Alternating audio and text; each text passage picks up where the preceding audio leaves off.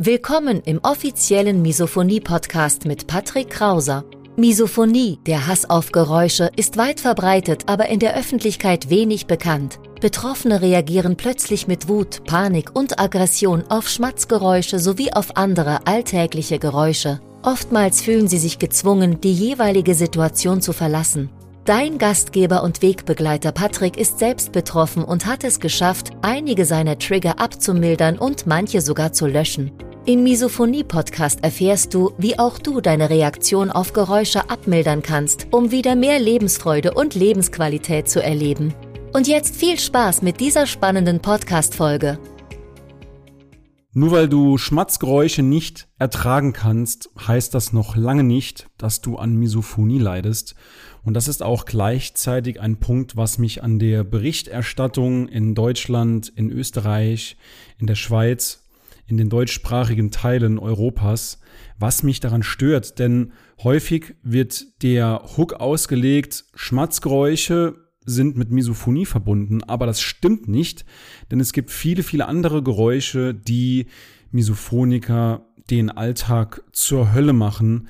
Misophonie kann im Alltag eine Qual sein und wenn Misophonie nur auf Schmatzgeräusche beschränkt wäre, Hand aufs Herz, dann wäre Misophonie trivial. Und darum soll es mal in dieser Podcast-Episode gehen, warum die Berichterstattung diesbezüglich meiner Meinung nach Lücken hat und was ich daran ändern würde denn das führt auch gleichzeitig zu einem großen Problem. Darum soll es heute gehen. Und damit herzlich willkommen im Misophonie-Podcast. Mein Name ist Patrick, Patrick Krauser. Und du bist hier genau richtig, wenn du nach Lösungsstrategien, nach Methoden, nach Techniken suchst, wie du im Alltag noch besser mit Misophonie zurechtkommst. Nicht nur mit Schmatzgeräuschen, auch wenn Schmatzgeräusche ein häufiger Trigger sind. Ohne Frage. Schmatzgeräusche können auch der Anfang sein, beziehungsweise den Grundstein legen, beziehungsweise auch das erste Geräusch sein, an was man sich so negativ erinnert.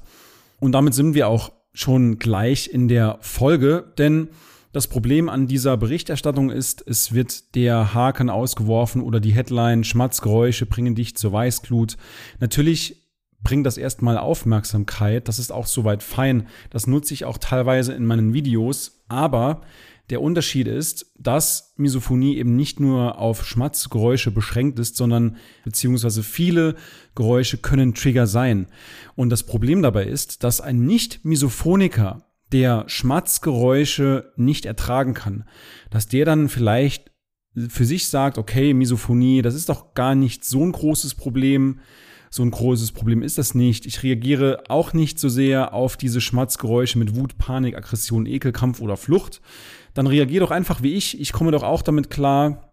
Es nervt mich ein bisschen, aber so schlimm finde ich das nicht. Und das ist eben das Ungleichgewicht, was dann in die Öffentlichkeit gerät. Denn viele Misophoniker fühlen sich dadurch auch missverstanden und Nicht-Misophoniker, die Schmatzgeräusche nicht ertragen können, die sagen sich, so ein großes Problem ist das jetzt eben nicht. Denn ich kann dir sagen, ich habe in den letzten Jahren mit sehr, sehr vielen Misophonikern zusammengearbeitet und die wenigsten reagieren nur auf Schmatzgeräusche, sondern der Großteil, 99 Prozent, reagieren auf andere Exotentrigger.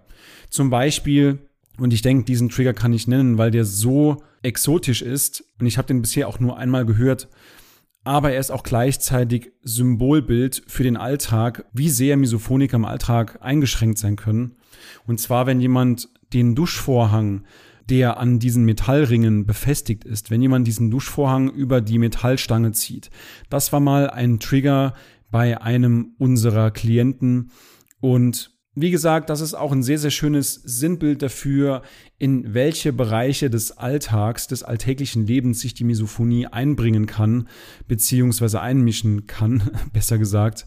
Und ich denke, die Berichterstattung, wie sie derzeit geleistet wird, die beleuchtet im Großteil nur die Schmatzgeräusche. Natürlich wird auch hier und da mal erwähnt, dass es auch andere Geräusche betrifft, aber der Haken, der ausgeworfen wird, ist meiner Meinung nach zu sehr auf diese typische Essenssituation ausgerichtet, denn es sind nicht nur die Essensgeräusche, die Schmatzgeräusche, die bei Misophonikern zum Problem werden, sondern es sind eben viele, viele andere Geräusche. 99 Prozent unserer Klienten, die reagieren auch auf andere Geräusche und das macht es eben so zum Problem. Es sind nicht nur die Schmatzgeräusche, dann wäre das Problem Misophonie relativ trivial, weil dann könntest du dir einfach dreimal am Tag, wenn gegessen wird, Kopfhörer aufziehen das Thema wäre erledigt. Aber so ist es nicht, denn wie gesagt, wir haben viele verschiedene Exotentrigger kennengelernt in unserer jahrelangen Zusammenarbeit mit anderen Misophonikern und deshalb nochmal hier an dieser Stelle eine eigene Podcast-Episode dazu, weil es mir so wichtig ist, auf diesen Missstand hinzuweisen, weil mich das langsam echt nervt. Einerseits, ich bin super froh, super happy über jeden Artikel,